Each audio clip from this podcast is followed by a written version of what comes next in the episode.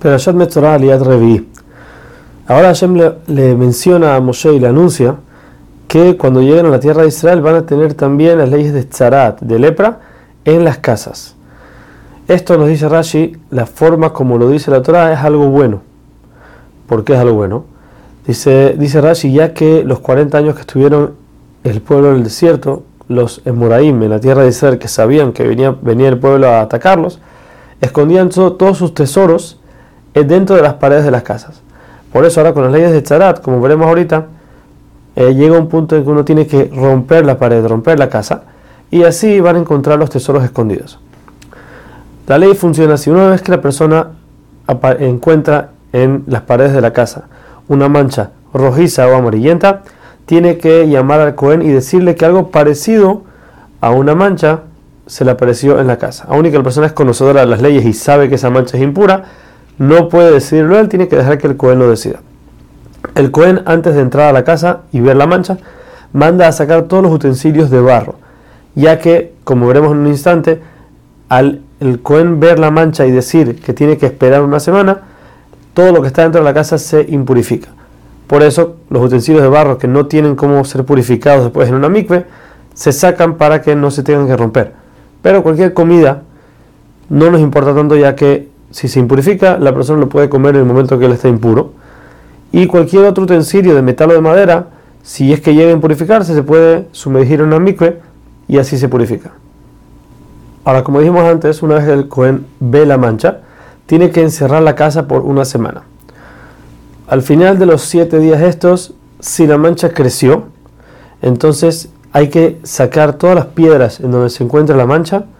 y toda la tierra y las piedras que están alrededor, sacarlas a un lugar impuro fuera del campamento, fuera de la ciudad, y rellenarlo con piedras nuevas. Eso es si la mancha creció. Si la mancha no crece, se queda como está, entonces se espera una semana más, o sea, siete días más. Al final de esta segunda semana, tanto que la mancha creció o no creció, mientras siga en el lugar, entonces ahora de vuelta se hace, entonces lo que dijimos de que se sacan las piedras, se saca la tierra, todo lo que está en, ese lugar y se pone piedras nuevas. Una vez pasada la segunda semana, o la primera si la mancha había crecido, cuando se quitan las piedras se espera todavía una semana más, cuando ya la casa no tiene mancha porque las piedras cambiaron. Si al final de la semana esta, la mancha regresa al mismo lugar, entonces, ahí no importa si la mancha creció o no creció, el Cohen manda a tumbar y a derribar toda la casa y todas las piedras, como dijimos, tenemos que sacarla a un lugar impuro fuera de la ciudad. Todos los días en los cuales la mancha se encuentra en la casa. Eso incluye la primera semana que la mancha fue encerrada, la segunda semana si la mancha no, no creció, si no se quedó en su lugar, pero no nos incluye el tiempo en las semanas en las que sacamos las piedras y pusimos piedras nuevas, sino que la primera semana o las primeras dos semanas, depende de cómo está la mancha, todo ese tiempo el que entra a la casa se impurifica, de tal manera que él tiene que ir al mikve y solamente en la noche se purifica. Pero si la persona se quedó en la casa, el tiempo que toma una persona comer un pras, un pras es una cantidad de comida que aproximadamente es de 4 a 7 minutos que es el tiempo en que se tarda en comer esta cantidad. Si la persona quedó en la casa esta cantidad de tiempo,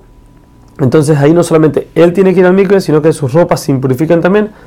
y debe sumergirlas en un micro también. Ahora, como dijimos antes, cuando sacamos las piedras al principio, una vez que la mancha vemos que se queda ahí o crece y hay que sacar las piedras de alrededor, la piedra donde está la mancha y alrededor de ella, si la mancha no llega a regresar después de eso, entonces lo que el Cohen tiene que hacer es así como hicimos con el leproso. Tenemos que agarrar dos pájaros, una vasija de barro con agua de manantial, una lana tejida de rojo, la rama de cedro y la rama de hisopo. Se degolla uno de las aves encima del agua, se amarra las, ramas con la lana y se sumerge el pájaro con las ramas, se sumerge en la sangre con el agua y para, en vez de salpicar, como dijimos antes, en, el, en frente del Kodesh y sobre el leproso,